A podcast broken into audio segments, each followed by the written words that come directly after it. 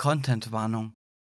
Diese Geschichte enthält extreme Inhalte, die auf Menschen mit schwachen Nerven verstörend wirken können. Nachts, wenn es dunkel ist, schließe ich gerne die Augen. Lara Dessa, 24, traumatische Kindheit. Meine neue Patientin. Ich habe oft solche Menschen bei mir, die über ihre Erlebnisse in ihrer Kindheit sprechen, um diese zu verarbeiten. Von Verwahrlosung bis hin zu Vergewaltigung. Selbstverständlich ist das alles schrecklich, doch man weiß irgendwann, wie man auf diese Leute zuzugehen hat und wie man seinem Patienten zur Seite stehen kann. Deswegen ging ich auch bei Frau Desser davon aus, dass sie das gleiche widerliche Schicksal ereilte. Doch dem war nicht so. Ich kann bis heute nicht in Worte fassen, wie schockiert ich bin. Wie kann ein Mensch seinem Kind nur so etwas antun? Wie kann ein Mensch sein eigen Fleisch und Blut auf eine so abartige Art und Weise quälen? Tonbandaufnahme, Protokoll. Lara Dessa, 24.02.2014. Hallo Frau Dessa, herzlich willkommen. Mein Name ist Dr. Vassolev. Wie kann ich Ihnen helfen? Ich habe Angst vor Licht in der Dunkelheit. Die Dunkelheit kann sehr beängstigend sein. Daher erscheint mir das etwas unschlüssig. Wollen Sie mir den Grund dafür nennen? Ich sehe es immer wieder vor mir. Dieses Schwein, dieses Elendige. Ich werde ihm in meinem ganzen Leben nie wieder verzeihen können. Ich hasse ihn. Und ich hasse, was er getan hat. Um wen geht es? Sie sind ja sicher. Hier brauchen Sie keine Angst zu haben. Es begann alles an meinem zehnten Geburtstag. Wissen Sie, ich wollte unbedingt einen Fernseher haben. Jeder meiner Freunde hatte schon einen, darum wollte ich auch einen haben, um meine Lieblingsserien schauen zu können. Mein Geburtstag war schön. Wir lebten damals in Braunschweig und meine Großeltern kamen extra, nur um mich zu sehen, aus Frankfurt an.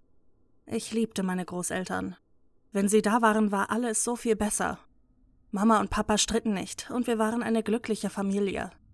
Dieser Tag hätte nie zu Ende gehen sollen. Mama und Papa stritten sich sehr oft. Sie nannte ihn immer einen versoffenen Arsch, woraufhin es einen großen Knall gab und ich mir die Ohren zuhielt. Aber zurück zu meinem Geburtstag. Wir aßen alle gemeinsam zu Mittag und dann durfte ich endlich meine Geschenke öffnen. Zuerst gab es nur die üblichen Sachen, wie Süßigkeiten, Geld, Socken und und und. Ich freute mich natürlich darüber, denn auch ich wusste damals schon, dass nichts, auch Geschenke an Geburtstagen, selbstverständlich ist. Dass ich aber ein wenig enttäuscht war, dass ich keinen Fernseher bekommen hatte, kann ich nicht bestreiten. Doch plötzlich kam mein Papa mit einem riesigen Paket zu mir. Er lächelte mich an und ich wusste genau, was sich darin befand. mein lang ersehnter Fernseher. Mein Vater war eigentlich kein schlechter Mensch. Er trank viel, ja, aber zu mir war er immer gut. Vielleicht etwas streng, aber trotzdem gut. Natürlich wollte ich den neuen Fernseher sofort auspacken, aufstellen und ausprobieren. Mein Vater sagte mir, dass er den Tonausgang entnommen habe, da er von der Lautstärke nicht gestört werden wollte, aber das war mir in dem Moment egal. Den wirklichen Grund für das Entfernen des Tons durfte ich kurz darauf hinausfinden. Ich war bestimmt zwei Stunden damit beschäftigt, meinen Fernseher in die richtige Position zu bringen, um den perfekten Blick von meinem Bett aus zu haben bis mein Papa mich runtergebeten hat, um meine Großeltern zu verabschieden.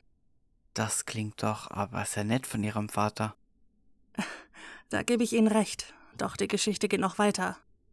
Also, als meine Großeltern dann gegangen waren, setzte ich mich natürlich direkt auf mein Bett und schaute fern. Viele Programme waren gesperrt, da sie für mich ungeeignet waren. Ich hatte aber Kika, Disney Channel und Super RTL, was mir völlig reichte. Doch beim Durchsuchen meiner Sender stellte ich noch einen anderen unverschlüsselten fest, TV54. Dort war nie etwas zu sehen, außer ein Raum mit einem Stuhl in der Mitte. Das war für mich, wie Sie sich sicher denken können, echt langweilig. Ich schaute danach also kein TV54 mehr. Mein Papa kam dann eines Tages in mein Zimmer und meinte, ich dürfte jeden Donnerstag bis 22 Uhr fernsehen, da er länger arbeiten musste und Mama meistens mit ihren Freundinnen unterwegs war. Er sagte aber auch, dass ich nur TV54 schauen darf, da auf den anderen Kanälen nach 20 Uhr böse Sendungen kommen. Natürlich, jung wie ich war, glaubte ich meinem Papa. Um Gewissheit zu haben, dass ich auch wirklich nur TV 54 schaute, schaltete mein Papa das Programm, bevor er zur Arbeit ging, ein und nahm die Fernbedienung mit, damit ich nicht auf dumme Gedanken kam. Ich sollte den Fernseher auch anlassen, damit jeder sieht, dass jemand zu Hause ist, weil bei uns in der Gegend zu der Zeit viel eingebrochen wurde. Auch das glaubte ich ihm. Nun saß ich also von 19 bis 22 Uhr da und schaute mir vorerst nur diesen leeren Raum an, bis plötzlich jemand hineinkam. Er hatte nur eine Unterhose an, hinter sich zog er eine Frau an einem Arm her, ebenfalls nur in Unterwäsche. Bei genauerem Betrachten sah ich, dass es mein Papa war, der meine Mama am Arm hielt. Ich war aufgeregt, ihn zu sehen. Meine Eltern waren im Fernsehen. Also schaute ich gespannt zu. Mein Papa lächelte, meine Mutter hingegen sah ein wenig traurig aus. Ihre Augen waren ganz rot. Er sah in die Kamera und winkte. Er winkte mir zu. Ich hab mich so gefreut. Meine Mutter aber sah nicht einmal zu mir. Das hat mich ein wenig traurig gemacht. Sie stand einfach nur da und hat nichts gemacht. Das kam mir komisch vor. Er verschwand kurz aus dem Bild, schien wohl etwas zu holen. Warum die beiden nur leicht bekleidet waren, darüber machte ich mir keine Gedanken. Ich sah sie oft so, nach dem Duschen oder bevor wir schwimmen gingen. Plötzlich wurde meine Mutter auf den Stuhl geworfen. Es war mein Papa. Er grinste die ganze Zeit, Erst zu mir und dann schaute er auf sie. Ich war gespannt, was sie wohl tun würden. Für mich sah es nach einem Spiel aus. Bis er sich vor sie stellte und sie schlug. Ich erschrak. Was tat er da nur? Meine Mutter begann zu weinen und sein Grinsen wurde breiter und breiter. Oft hat er dann zu mir gesehen. Ich konnte es gar nicht fassen. Er schlug sie immer und immer wieder. Mit der Faust, mit der flachen Hand, ins Gesicht, in den Bauch, Sie übergab sich, überall war Blut. Doch ich konnte den Fernseher nicht ausschalten, sonst wäre mein Papa doch böse geworden. Der Kopf meiner Mutter hing nur noch. Sie schien bewusstlos geworden zu sein. Plötzlich holte er ein Messer und fing an, sie an ihren Armen zu schneiden.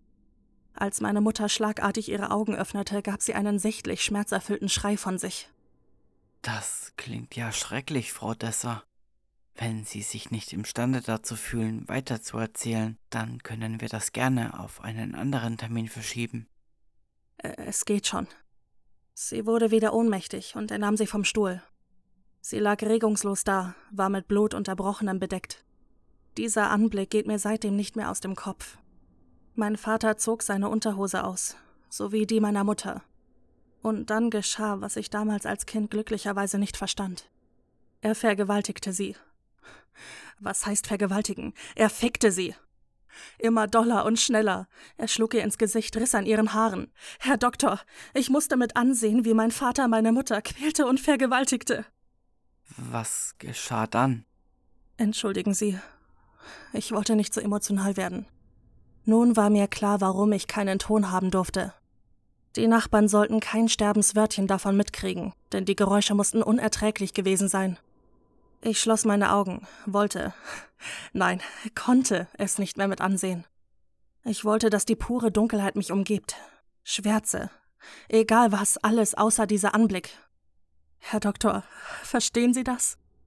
Nach einiger Zeit öffnete ich meine Augen wieder. Der Raum war leer. Es war endlich vorbei. Ich sah nur noch das Blut auf dem Boden. Nebenan hörte ich das Prasseln unserer Dusche.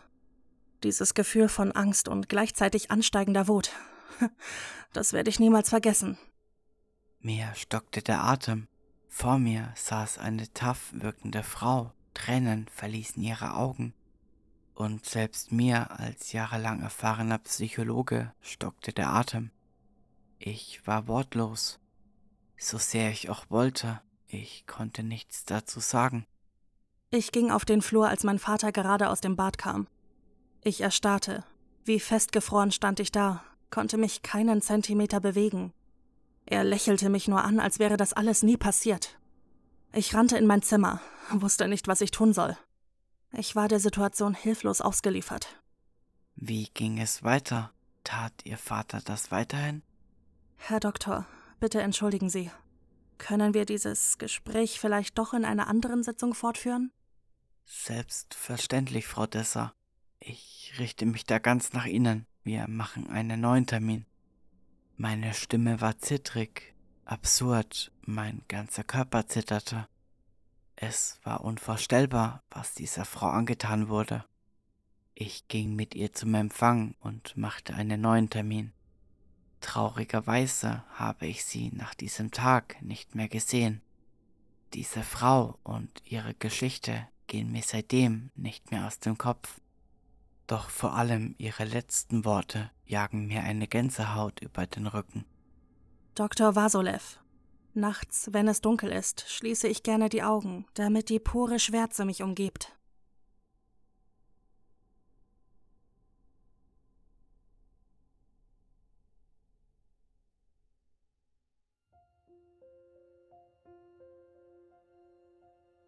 Wenn euch diese Geschichte gefallen hat, würde ich mich sehr über eine positive Bewertung bei eurem Podcast-Anbieter des Vertrauens freuen.